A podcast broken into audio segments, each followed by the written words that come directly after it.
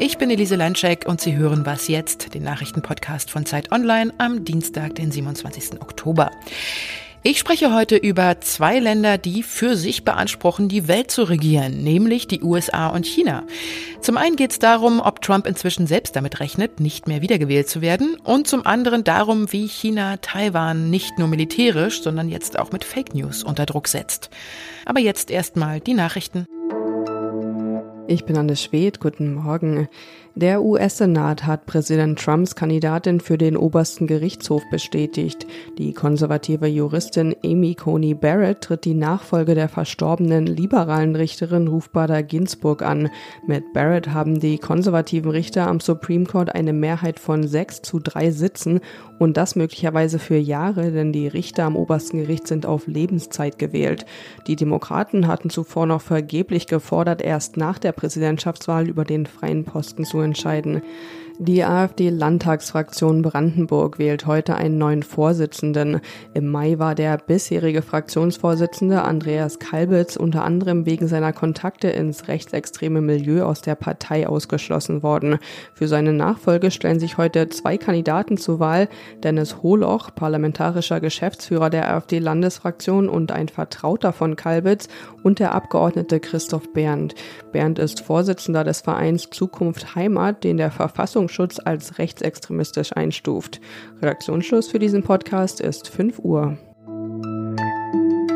Okay, Mr. President, das US-Wahl-Update. In gut einer Woche ist es ja nun soweit. In den USA wird gewählt und dann werden wir endlich wissen, wer nun in Zukunft dieses Land regieren wird, das ja, wenn man die Kommentare und Analysen so liest, so tief gespalten ist wie niemals zuvor. In den Umfragen führt Joe Biden, der Demokrat, deutlich, was zwar, wie wir wissen, nicht unbedingt bedeutet, dass er die Wahl auch gewinnt, aber selbst in den sogenannten Swing States wie Pennsylvania oder Florida führt Biden und die Wahlanalysten sagen auch, dass es diesmal deutlich weniger unentschlossene Wähler gibt als bei den Wahlen zuvor und deshalb vielleicht es diesmal keine große Überraschung geben könnte. Mein Zeitkollege Klaus Brinkbäumer ist USA-Experte und gestern Abend lief auch ein Dokumentarfilm von ihm über die USA in der ARD. Hallo Klaus. Ich grüße dich, Elise. Hallo.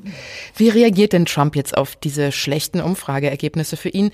Rechnet er selber jetzt schon mit seiner Niederlage? Ja, da muss man ein bisschen psychologisieren, wovor ich mich normalerweise lieber hüte. Wenn man seine Wahlkampfveranstaltungen genau verfolgt, ist er sehr, sehr, sehr weinerlich und noch weinerlicher, als er normalerweise ist. Ja, er beschwört die Wählerinnen, dass sie ihn doch diesmal, diesmal, diesmal bitte zurücklieben mögen und unbedingt wählen mögen. Und er klingt manchmal so, als habe er sich schon aufgegeben. Zugleich war Donald Trump in der Vergangenheit immer ein Kämpfer und hat wirklich erst im letzten Moment dann ähm, gesagt, okay, komm, jetzt kann ich es nicht mehr gewinnen. Psychologisierend würde ich sagen, er weiß, dass er es sehr, sehr schwer haben wird. Mhm.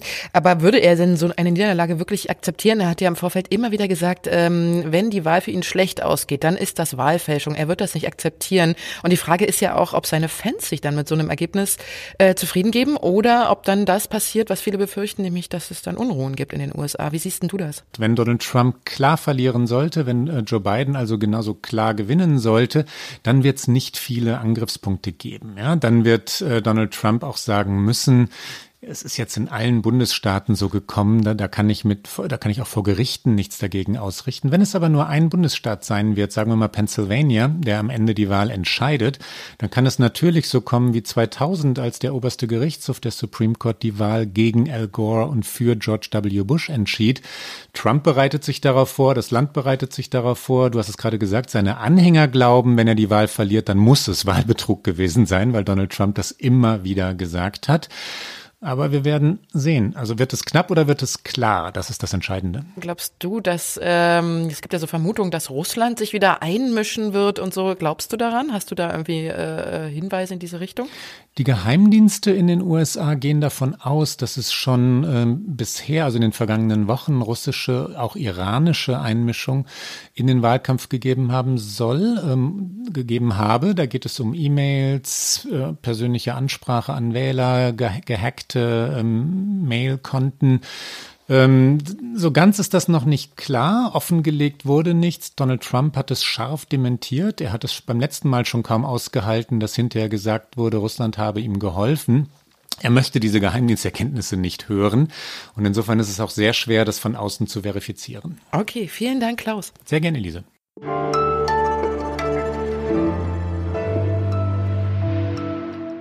Und sonst so?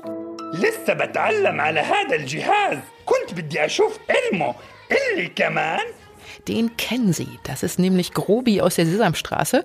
Und zwar spricht er hier Arabisch. Das ist nämlich die Ausgabe für den Mittleren und Nahen Osten von der Sesamstraße.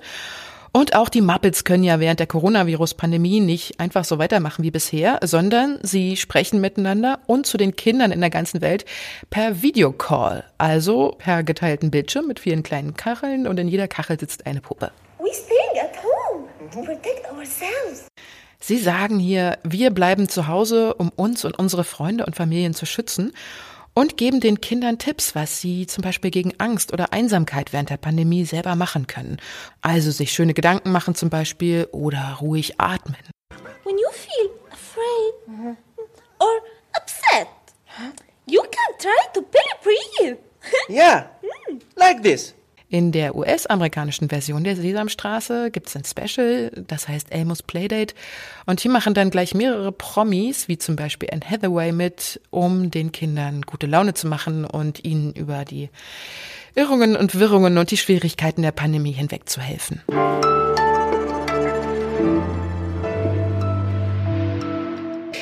Der schon ewig währende Konflikt zwischen China und Taiwan spitzt sich ja gerade wieder zu. Wahrscheinlich haben Sie ja inzwischen auch davon gehört oder gelesen. Ähm, zuletzt hat ja die chinesische Marine zum Beispiel demonstrativ Seemanöver in der Nähe von Taiwan abgehalten. Und chinesische Kampfjets haben mehrmals die Trennlinie überflogen, die den chinesischen ja vom taiwanischen Luftraum abgrenzt. Eben weil China diese Grenze nicht akzeptieren will, sondern Taiwan als zu China gehörig sehen will. Und nicht als eigenständiges Land etwa. Aber es geht ja nicht nur um militärische Manöver. China versucht auch, Taiwan mit gezielten Desinformationen, also Fake News, zu schwächen. Xifan Yang ist Zeitkorrespondentin in Peking und hat zu dem Thema recherchiert. Hallo Xifan. Hallo Elise. Worin genau besteht denn diese Desinformationskampagne von China? Von welchem Ausmaß sprechen wir denn hier?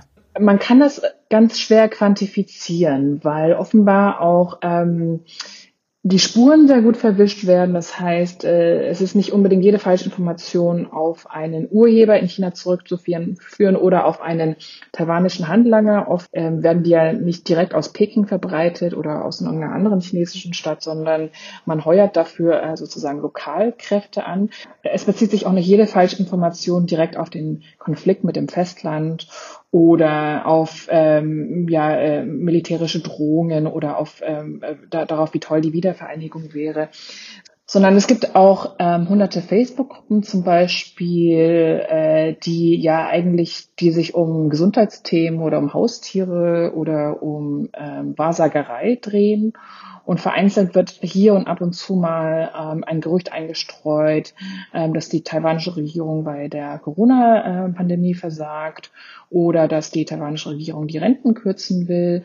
Das heißt, ähm, nicht jede Nachricht hat direkt mit China zu tun. Es geht in erster Linie darum, gezielt Misstrauen gegen die taiwanische Demokratie zu säen. Jetzt gibt's ja in äh, Taiwan extra Fact-Checking-Redaktionen, die versuchen, gegen die Millionen an Fake News vorzugehen und die Falschinfos dann auch richtig zu stellen.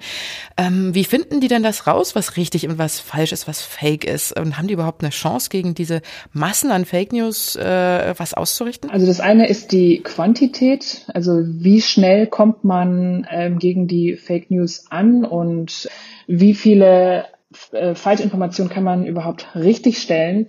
Da hat die ähm, taiwanische Digitalministerin ja so eine Großinitiative gestartet, in die äh, sie auch Bürger und NGOs mit einbindet. Es gibt zum Beispiel eine Plattform auf ähm, Line, das ist die beliebteste Chat-App in Taiwan, da können Bürger ähm, Social Media Post oder Artikel melden, die sie verdächtig finden. Ja? Und äh, seit ähm, der Gründung dieser Plattform wurde dieses Tool mehr als 200.000 Mal genutzt. Hm.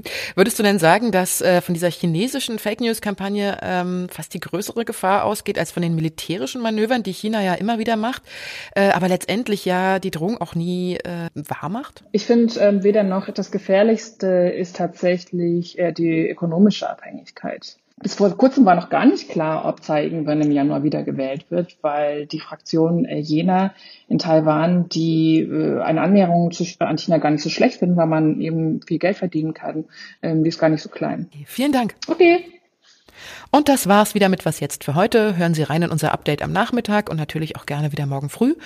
Und Sie wissen ja, wenn Sie uns zu unserer Sendung etwas sagen möchten oder Fragen haben, dann schreiben Sie uns unter wasjetzt.zeit.de. Tschüss, sagt Ihre Elise Landcheck.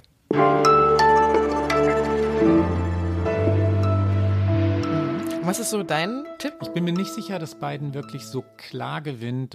Ich rechne damit, dass es vor die Gerichte geht, dass es umkämpft sein wird, umstritten sein wird, dass es also einiges Geschrei an, an den Tagen nach der Wahl geben wird.